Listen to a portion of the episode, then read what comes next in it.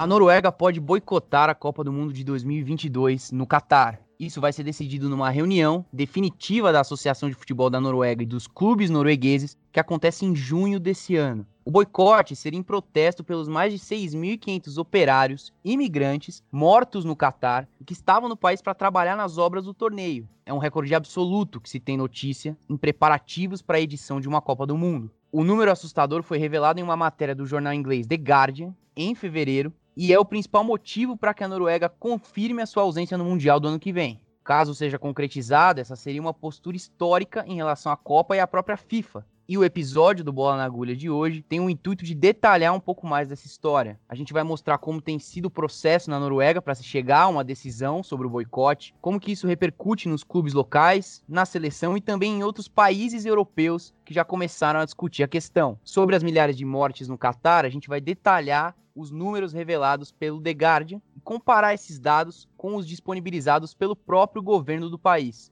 Também vamos trazer um panorama detalhado sobre os problemas existentes no Catar, uma nação fechada, complexa e diferente de qualquer outra já vista sediando uma Copa do Mundo. Por fim, a gente também quer mostrar a postura da FIFA diante desses possíveis boicotes e da polêmica gigante que tem sido toda a preparação da Copa de 2022.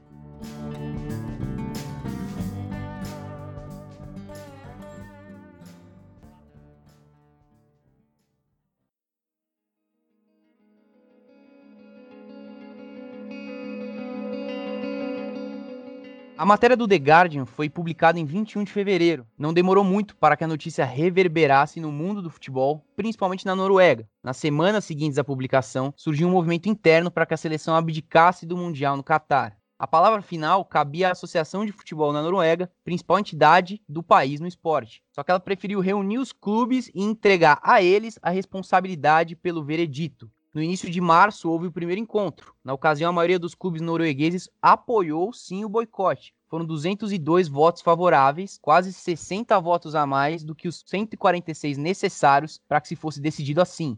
Mas diretores e representantes de um time, o Rosenborg, que é o principal time da Noruega, vetaram essa decisão que acabou sendo postergada. E assim, a presença ou não da Noruega na Copa de 2022 vai ser decidida em junho desse ano numa reunião definitiva. A maioria dos clubes quer o boicote e deve manter essa opinião nos próximos meses. Mas membros da seleção já disseram que são contra isso. O técnico Ståle Solbakken reforçou essa posição numa entrevista que ele deu por conta do prejuízo esportivo para o futebol da Noruega e para a seleção.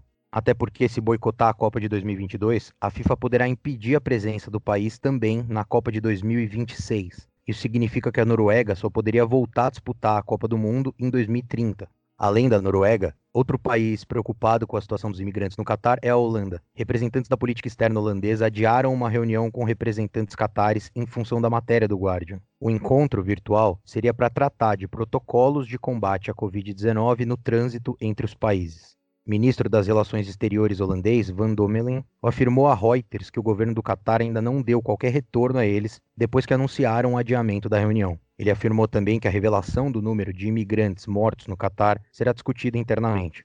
Já existe uma pressão da maioria dos partidos que compõem o parlamento em favor do boicote à Copa de 22. Representantes desses partidos, inclusive, interpelaram o executivo e a coroa holandesa sobre o assunto. Segundo Van Dommelen, havia preocupação com as condições precárias dos trabalhadores imigrantes, mas esse número, 6.750, muda completamente a discussão. Além disso, também é importante destacar movimentos menores, mas que aconteceram em Dinamarca e Alemanha. Na Dinamarca foi criada uma petição online para que a seleção nacional boicotasse o evento também. De acordo com os ativistas, aspas, não acreditamos que nós, como uma nação democrática que se esforça para cumprir os direitos humanos globais, possamos nos beneficiar com a participação de alguns dos jogadores esportivos mais proeminentes do país nas finais e carimbar uma ditadura como o Catar. A petição precisa alcançar 50 mil assinaturas para ser debatida no parlamento, mas neste momento está com um pouco mais de 3 mil assinaturas só. Já na Alemanha, um pequeno grupo de torcedores, chamado de Aliança Pro Fans, está pressionando a Federação Alemã de Futebol a boicotar um torneio que seria, abre aspas, um luxuoso festival de futebol sobre os túmulos de milhares de trabalhadores imigrantes. Fecha aspas. E as reações não se limitaram a pedidos pelo boicote de seleções nacionais. Empresas também se manifestaram contra o Qatar após a matéria do Guardian. É o caso da Hendrick Grass, empresa holandesa fornecedora do gramado dos campos de futebol. A Hendrick já prestou serviço para a FIFA em 2006, na Copa da Alemanha, e para a UEFA, nas Eurocopas de 2008, 12 e 16. Mas o que exatamente foi revelado pelo The Guardian? Desde 2010, quando o Qatar foi escolhido sede da Copa de 2022, surgem notícias de trabalhadores imigrantes mortos nos preparativos para o torneio. O número foi crescendo ao longo da década e o dado mais recente é alarmante e foi revelado pelo jornal inglês. Mais de 6.750 imigrantes teriam falecido em decorrência das obras realizadas no país. A maioria esmagadora dessas obras relacionada diretamente com a Copa do Mundo. E aí não falamos só de estádios. O Qatar montou um programa extenso de construções e reformas na última década. Além de sete novos estádios construindo do zero, ainda serão inaugurados um aeroporto, estradas, dezenas de novos hotéis, entre várias outras coisas. Isso atraiu milhares de trabalhadores que deixaram países vizinhos rumo ao Catar na busca por emprego mas ao longo da última década o país é duramente criticado pelas péssimas condições garantidas a esses trabalhadores. Geralmente, eles ficam em alojamentos improvisados e trabalham sem equipamentos adequados de segurança, que poderiam prevenir quedas, problemas cardiorrespiratórios por causa da poeira, danos físicos e por aí vai. A lista é longa. Sem contar questões climáticas, como o calor excessivo. Com essas condições, de tempos em tempos são revelados números referentes ao óbito desses imigrantes. Revelados porque o governo do Catar dificulta o acesso a esses dados e não fornece com clareza. Vários pontos, como a causa da morte e a ocupação da pessoa, não são registrados devidamente. Nem autópsias são permitidas por lei, na maioria dos casos, o que complica totalmente a questão. Dessa forma, a matéria do Guardian coletou dados junto às embaixadas de alguns dos países de origem desses imigrantes: Índia, Paquistão, Sri Lanka, Nepal e Bangladesh e chegou aos impressionantes 6.750 mortos. As causas apontadas são diversas, desde quedas de grandes alturas até mortes por choques elétricos nos dormitórios improvisados. Mas a principal causa registrada pelas embaixadas de longe são as causas naturais, sem maiores especificações. O número ainda é considerado menor do que a realidade, não só pela negligência do Catar nos registros, mas porque a reportagem não conseguiu os números exatos de países que cederam trabalhadores ao Catar, como Filipinas e Quênia. Nos últimos meses de 2020, não foram contabilizados. O número deve ser ainda maior. O The Guardian conversou com a Fair Square Projects, um grupo de advocacia especializado em direito trabalhista e que monitora condições de trabalho de imigrantes no Oriente Médio. Segundo eles, quase todos esses trabalhadores mortos estavam no Catar exclusivamente por causa da Copa. Organizações de direitos humanos, como a Human Rights Watch, também têm pressionado o país por melhores condições aos imigrantes. Um dos principais pedidos é justamente para que a legislação seja alterada e passe a permitir autópsia em caso de morte súbita.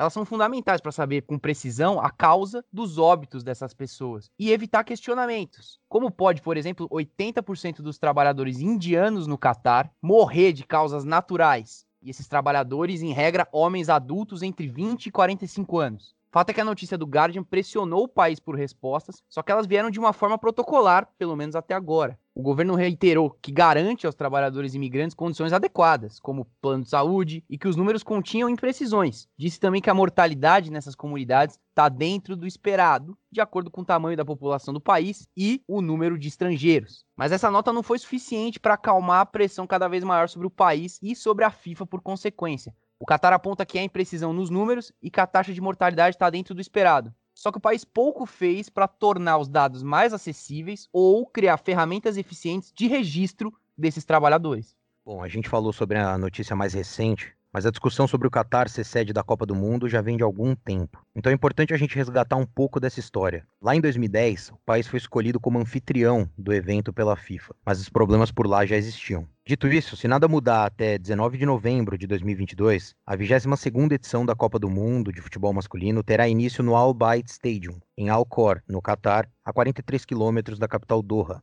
Será uma Copa diferente das outras, a começar pela data. Normalmente, o torneio é disputado no meio do ano. A mudança dessa edição se deve ao clima do Catar. As temperaturas ultrapassam os 50 graus Celsius durante o verão, no meio do ano. No inverno, a situação é mais amena. Ao todo, serão oito estádios divididos em cinco cidades-sedes, todas em um raio de 75 quilômetros apenas.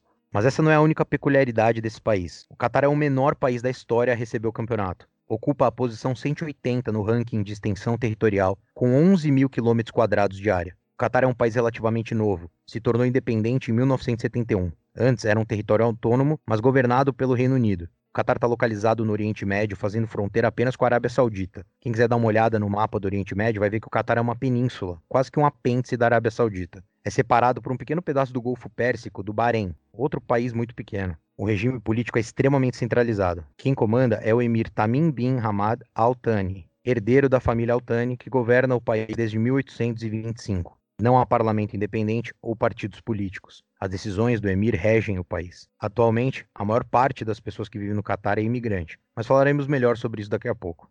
Em termos geopolíticos, o Catar ocupa um papel importante apesar do pouco tamanho, em especial por ser fonte rica de recursos energéticos, como petróleo e gás. O país mantém relações diplomáticas e comerciais com diversos países do Oriente e do Ocidente. No entanto, protagoniza tensões com seus países vizinhos. Entre junho de 2017 e janeiro desse ano, Arábia Saudita, Bahrein, Emirados Árabes, Egito e Iêmen romperam relações diplomáticas com o Catar sob a justificativa de que o país apoiava iniciativas terroristas. A acusação tinha como base a boa relação entre Catar e Irã. Na época, além do fechamento de embaixadas e do corte no fornecimento de, de, alimentos ao Catar, o espaço aéreo desses cinco países foram fechados para voos da Qatar Airways, companhia aérea Qatari e uma das principais marcas do país. A empresa teve um papel central na ascensão meteórica do Catar no mundo dos esportes, em especial o futebol, desde 2010. Foi naquele ano, 2010, que o Catar foi oficialmente escolhido pela FIFA como sede da Copa de 2022. A partir de então, teve início um processo de sports washing, um termo que define a política de, entre aspas, limpar a imagem do país por meio do esporte. Uma série de ações foram tomadas para relacionar o Catar com o futebol de alto rendimento. Em 2011, o Qatar Sports Investment, um fundo de investimento vinculado ao governo do Qatar, comprou o Paris Saint-Germain, clube francês que à época tinha alguma tradição, mas pouca relevância no cenário europeu. O fundo injetou rios de dinheiro no PSG, a ponto de ter concretizado as duas maiores contratações da história do futebol em um intervalo de um ano. O brasileiro Neymar foi contratado em 2017 por 222 milhões de euros.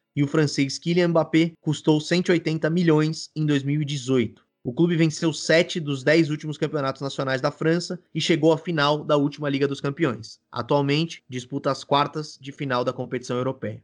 E além da compra do PSG, também houve os contratos de patrocínio. A Qatar Airways se tornou o principal meio de injetar dinheiro em diversos esportes. A companhia aérea patrocina torneios de inúmeras modalidades, desde tênis até hipismo. No futebol, já patrocinou o Barcelona e atualmente patrocina o Bayern de Munique, o atual campeão da Champions League, inclusive. Além disso, é uma companhia aérea oficial das competições FIFA e tem como principal garoto propaganda o Neymar, que o Guilherme já falou. São diversas ações de marketing com o brasileiro e com outros vários atletas e ex-atletas consagrados. O país também foi sede das últimas duas edições do Mundial de Clubes, que funcionaram como uma espécie de preparativo para a Copa do Mundo do ano que vem. E tudo isso é feito para tornar o Catar mais confiável, entre aspas, a fazer parte da elite do futebol e, claro, sediar a Copa do Mundo todo esse esforço se justifica, entre outras coisas, porque a organização e realização do torneio são permeadas de muitas suspeitas e polêmicas. A escolha do Qatar como sede em 2010 é alvo de investigações. Tem suspeita de que o Qatar movimentou 880 milhões de euros para garantir a possibilidade de sediar o Mundial. O pagamento teria sido feito via Bein, um braço esportivo da Al Jazeera, maior emissora de televisão do Qatar e uma das mais importantes do mundo. A Al Jazeera, inclusive, é ligada ao governo qatari. Uma das consequências disso tudo foi a prisão em 2019 do Michel Platini, ex-presidente da UEFA, acusado de negociar o seu voto para o Catar. O foco da operação foi um almoço organizado no Palácio do Eliseu, sede do governo francês, em 23 de novembro de 2010. Nesse evento aí estavam presentes Nicolas Sarkozy, que era presidente da França, o Michel Platini, além do emir do Catar, Tamim Ben Adi Al Taini, e o então primeiro-ministro, Sheikh Ahmad Ben Jassem. A prisão foi em 2019, mas o Platini já estava afastado do futebol desde 2015 por outras investigações de corrupção, sobre as quais a gente falou no nosso episódio 23. Nesse programa, a gente abordou a possibilidade de um novo torneio europeu que estava sendo pensada, uma espécie de Super Champions, enfim. Fica o convite aí para quem quiser ouvir. O ex-presidente da FIFA, Joseph Blatter, já havia afirmado que boa parte das federações europeias votou a favor do Catar por interesses políticos de seus respectivos países. A expectativa era de que, caso o país árabe vencesse a disputa, como venceu, seus apoiadores tivessem algum tipo de retorno financeiro. A fala foi vista como um ataque ao Platini, um ex-aliado e então adversário de Blatter. Ainda em 2010, uma matéria do jornal britânico Sunday Times flagrou presidentes de federações pedindo recursos para financiar projetos. Os repórteres do jornal disseram que eram empresários dos Estados Unidos que estavam fazendo lobby para levar a Copa de 2022 para o país, que concorria com o Catar. O presidente da Federação Nigeriana, na época, estava em busca de recursos para construir campos de futebol em seu país e afirmou aos falsos lobistas, os repórteres, que, se eles estavam dispostos a investir o dinheiro pedido por ele, estavam em busca de seu voto a favor dos Estados Unidos. Essa não é a primeira e certamente não vai ser a última Copa cuja escolha da cidade-sede desperta suspeitas.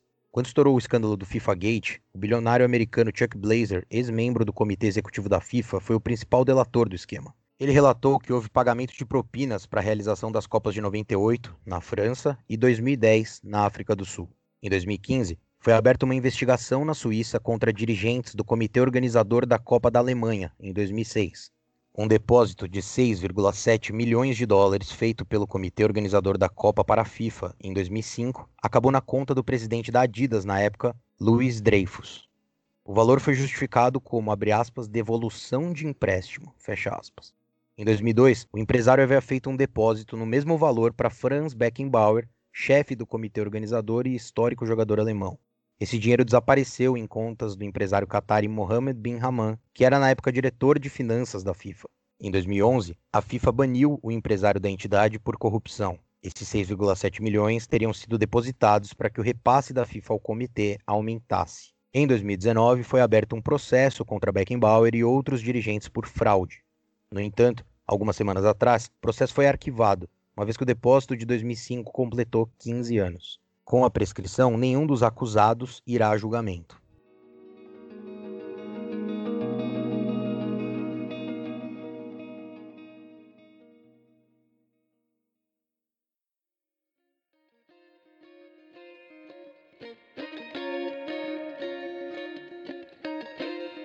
Copa do Mundo do Catar certamente é uma das mais caras de todos os tempos.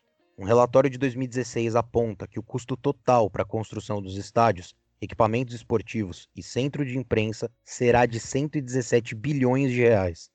Para se ter uma ideia, o relatório do governo brasileiro sobre a Copa de 2014 aponta um custo total de 27 bilhões de reais. E toda a infraestrutura de uma Copa do Mundo, ainda mais quando construída quase do zero, além de levar muito dinheiro, necessita de muita mão de obra. E é aí que mora uma das grandes polêmicas sobre o Mundial do Catar. Desde o início das obras, são inúmeras denúncias e protestos sobre as condições de trabalho na construção dos estádios e da infraestrutura. Em 2011, um protesto de trabalhadores na frente da sede da FIFA na Suíça pediu mais direitos trabalhistas para quem estivesse nas obras para a Copa do Catar. Na época, houve reuniões da FIFA com a Confederação Internacional de Sindicatos, e a entidade máxima do futebol se comprometeu a contribuir nas articulações em prol dos direitos dos trabalhadores. No entanto, a situação parece não ter evoluído muito. Em 2014, as denúncias de condições precárias levaram o governo do Catar a anunciar uma série de medidas para melhorar as condições trabalhistas. Entre as medidas, a obrigatoriedade do pagamento de salários até sete dias depois da data combinada, a proibição do trabalho entre 11 da manhã e 3 da tarde nos meses mais quentes, e a construção de alojamento para abrigar mais de 150 mil trabalhadores estrangeiros. Em 2015, quando já havia registros de 1.200 trabalhadores mortos nas obras do Catar, e vale dizer aqui, registros como o que a gente tem agora dos 6 mil, foram feitas releituras dos logos dos patrocinadores oficiais da FIFA, Além de mudanças visuais, com menções a algemas, chicotes, o slogan das marcas se tornou, abre aspas, orgulhosamente apoiando os abusos de direitos humanos na Copa do Mundo de 2022. No final do mesmo ano, foi veiculada a possibilidade de que o Qatar proibisse que os trabalhadores estrangeiros frequentassem os maiores shoppings do país aos fins de semana. A criação do Dia pela Família poderia limitar o uso dos shoppings apenas a famílias, deixando de lado a grande maioria dos trabalhadores que são solteiros. Isso foi criticado pelo fato de, os shoppings serem um dos poucos espaços públicos com ar-condicionado e uma das alternativas dos trabalhadores aos fins de semana. Em 2019, foi realizado o Mundial de Atletismo em Doha e mais manifestações relacionadas a condições de trabalho. Foi noticiado que os trabalhadores contratados para o evento não estavam sendo remunerados e que havia trabalhadores estrangeiros sendo impedidos de deixar o país. A ONG Anistia Internacional, que fiscaliza violações aos direitos humanos, acusou o Catar de explorar trabalhadores estrangeiros na realização do Mundial de Atletismo. O vice-diretor da Anistia na época, Stephen Cockburn, declarou que, apesar das promessas do Catar de melhorar os direitos dos trabalhadores, a pesquisa mostra que muitos trabalhadores imigrantes no país ainda estão à mercê de empregadores sem escrúpulos. A anistia não é contra o Catar, que organiza eventos como o Mundial de Atletismo, mas a situação dos trabalhadores migrantes que possibilitam ao país desenvolver a sua infraestrutura e sediar grandes torneios não deve ser negligenciada.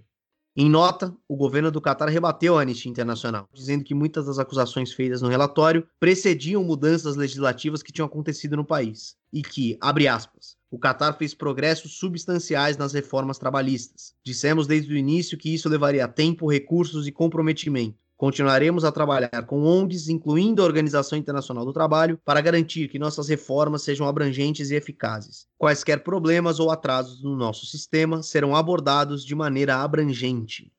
Atualmente, a estimativa é de que a população do Catar seja algo em torno de 2,8 milhões de pessoas.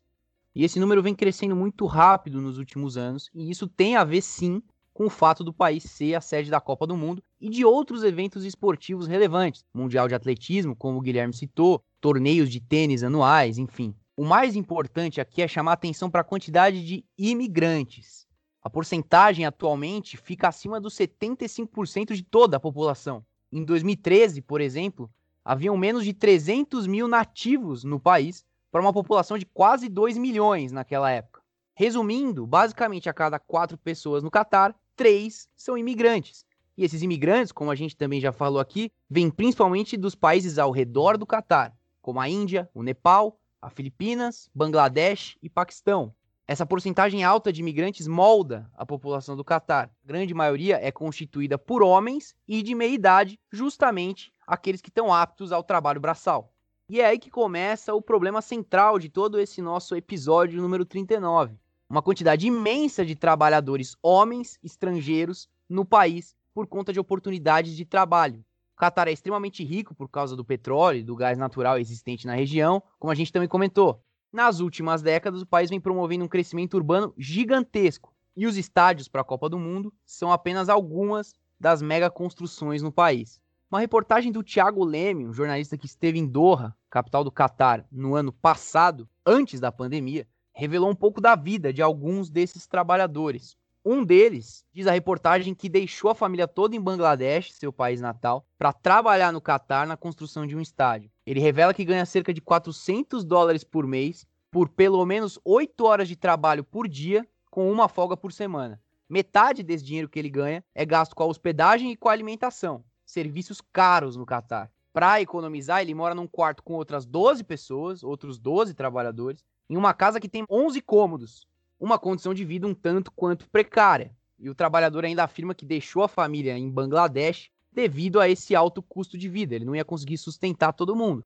E esse é apenas um exemplo. Mais ou menos dessa forma, todos esses trabalhadores vão vivendo no Catar. Como a gente já abordou, muitas das mortes desses operários ocorrem por conta dessa situação calamitosa em que eles vivem.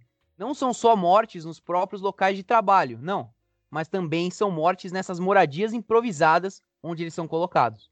Mas não é de hoje que o Catar é alvo de críticas pela forma como ele trata os imigrantes que chegam ao país para trabalhar.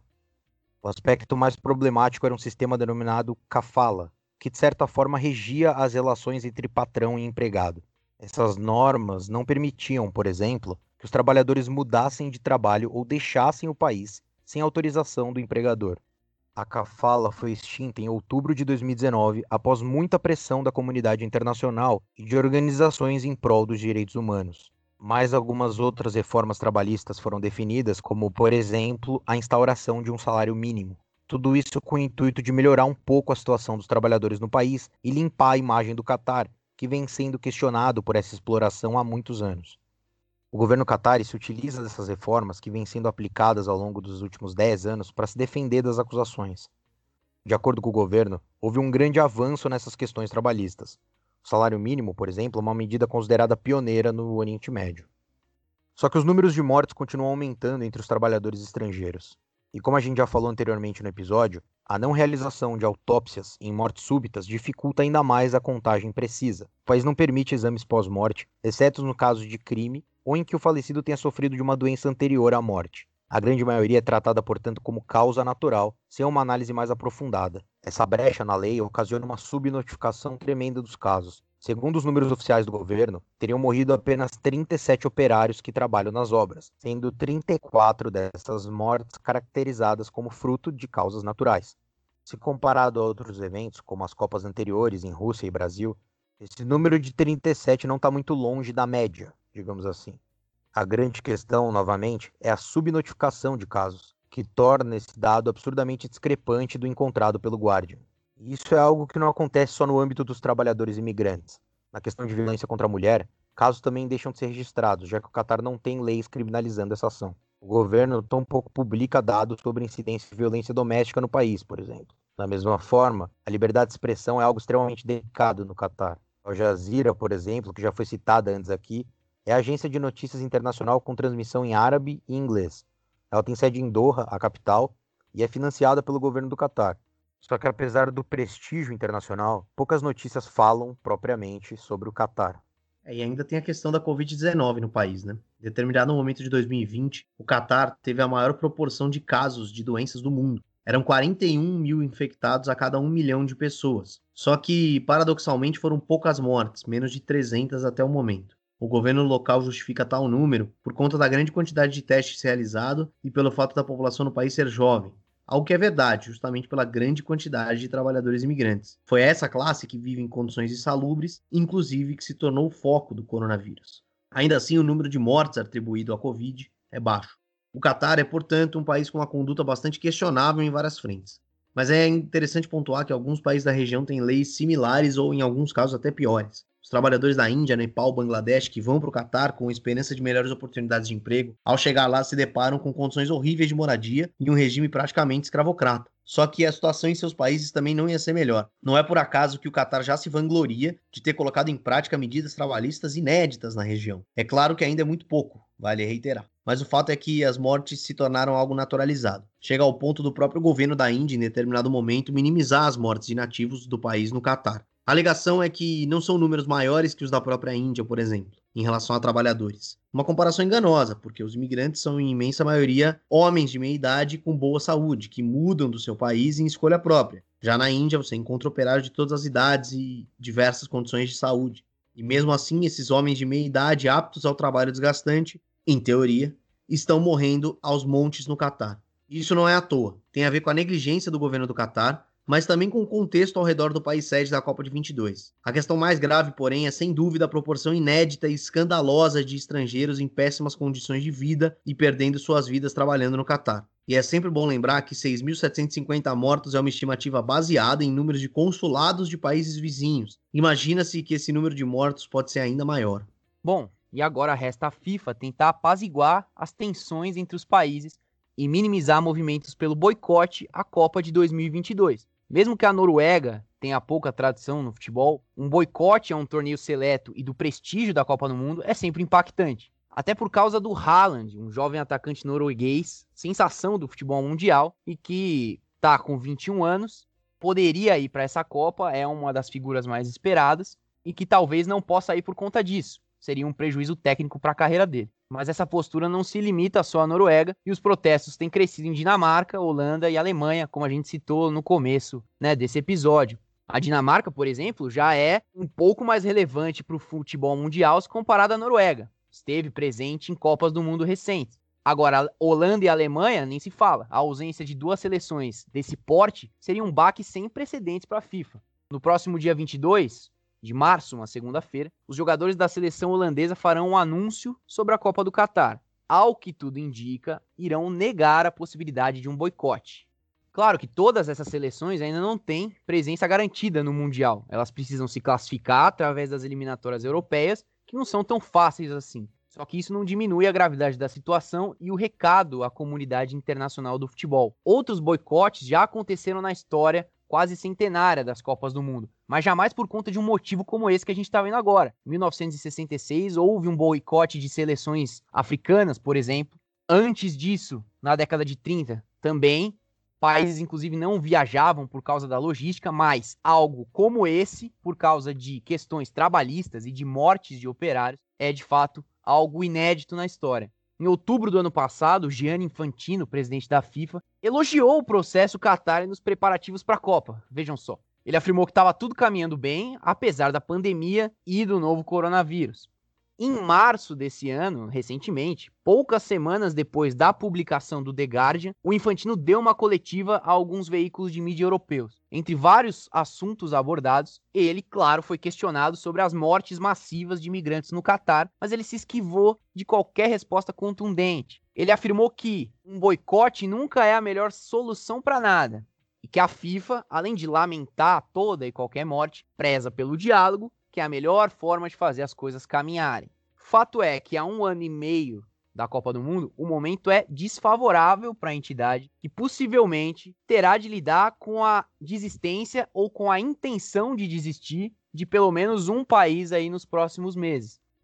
Isso pode agravar a crise de credibilidade que a FIFA enfrenta há anos que foi abalada desde a deflagração do FIFA Gate em 2015.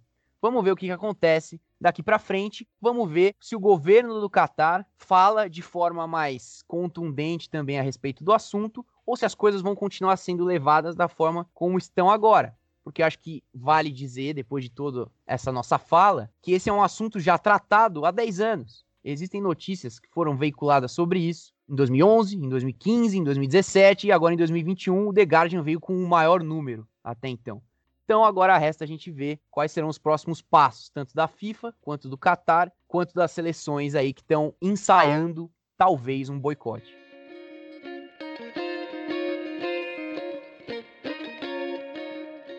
Bom, agora a gente chega naquele bloco agradável, jovem e descolado, em que a gente fala sobre o que bombou nas redes sociais, que atualmente só falam de Big Brother Brasil.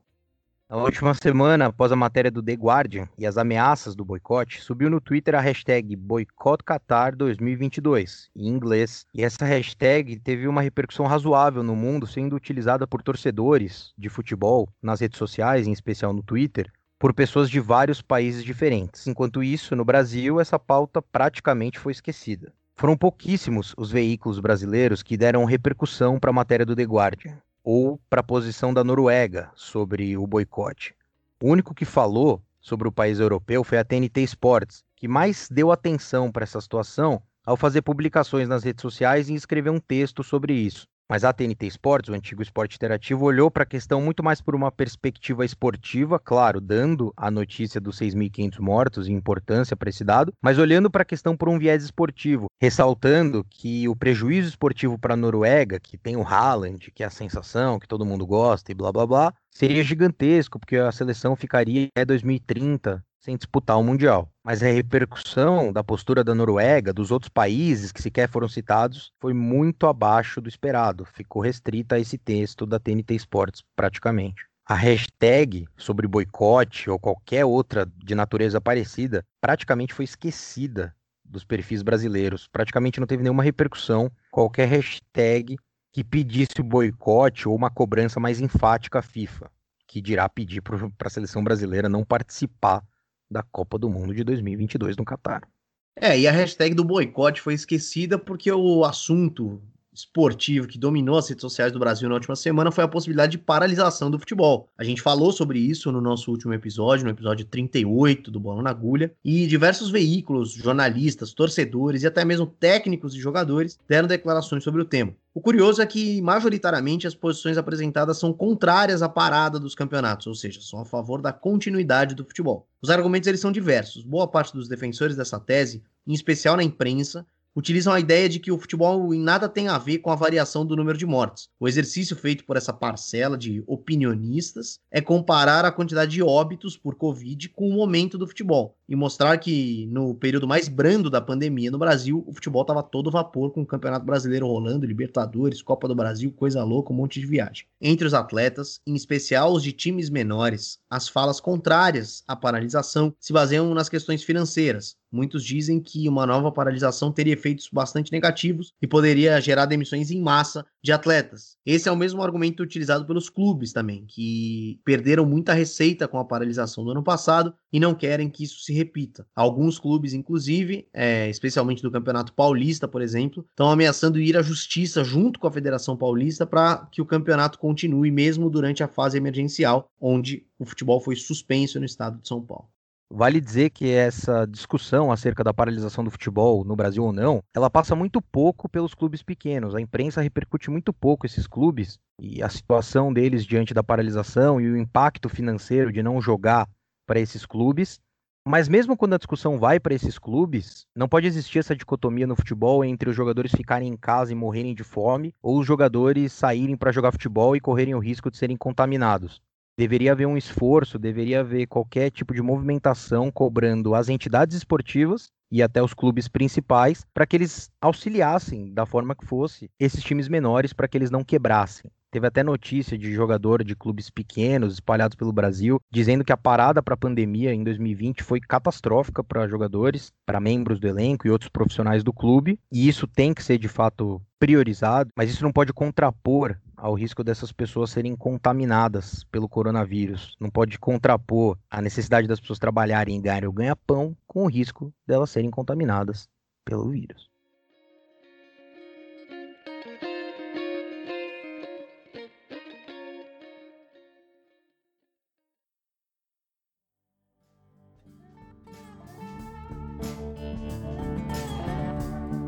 Mas é isso.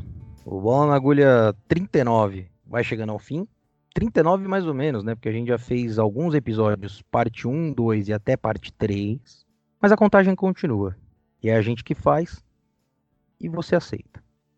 O Bola na Agulha vai ficando por aqui. Eu agradeço ao Álvaro, que abrilhantou o programa, e ao Guilherme, que não fez por menos. Um abraço. Obrigado, Gabriel. Obrigado aos ouvintes. Lembrando a vocês que, se vocês quiserem saber aí qual jogador se assemelha a qual participante do Big Brother Brasil, você pode ir em outro veículo, porque a gente não vai ter essa pauta aqui no Bola na Agulha. É um prazer estar aqui de novo, um prazer terminar esse 39 episódio do Bola na Agulha. Semana que vem nós vamos quarentar, não é mesmo? E é um prazer mandar um abraço mais uma vez para ele, o rei da voz, Álvaro Logulo Neto, para que a gente possa encerrar esse programa e partir para um fim de semana repleto de alegrias em casa. Boa tarde.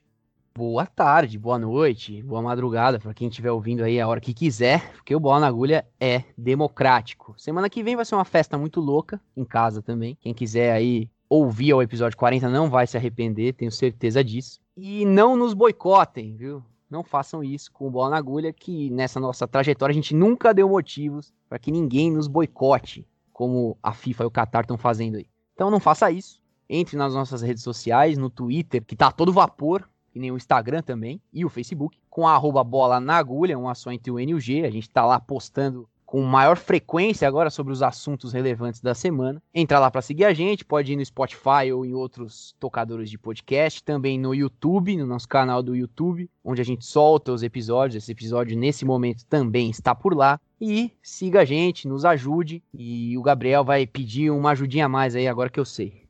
É, como de costume, eu gostaria de convidar a audiência que não quiser só ajudar a gente nas redes sociais ou escutar o programa, a participar da nossa campanha de financiamento coletivo pelo PicPay. É muito fácil, você baixa, o PicPay é o aplicativo, você baixa aí no seu smartphone, Procura lá, Bola na Agulha. Você vai achar o nosso perfil com vários planos de assinatura, com vários valores diferentes, desde valores bem baixinhos, uma contribuição simbólica, até valores mais altos, se você for uma pessoa milionária e estiver dando dinheiro para podcasters aí pelo Brasil. Se você tiver disponibilidade, se você tiver vontade, se você tiver condições de ajudar a gente, você escolhe o plano que vai debitar mensalmente e todo o dinheiro arrecadado ali vai ser revertido para o podcast. Nada vai para os nossos bolsos, nada serve para enriquecer os indivíduos que fazem o programa. E é isso. Bola na agulha vai ficando por aqui mesmo. Se você gostou, faz tudo aí que a gente pediu. Se você não gostou, tá tudo bem. Semana que vem você volta e desgosta novamente. Um forte abraço.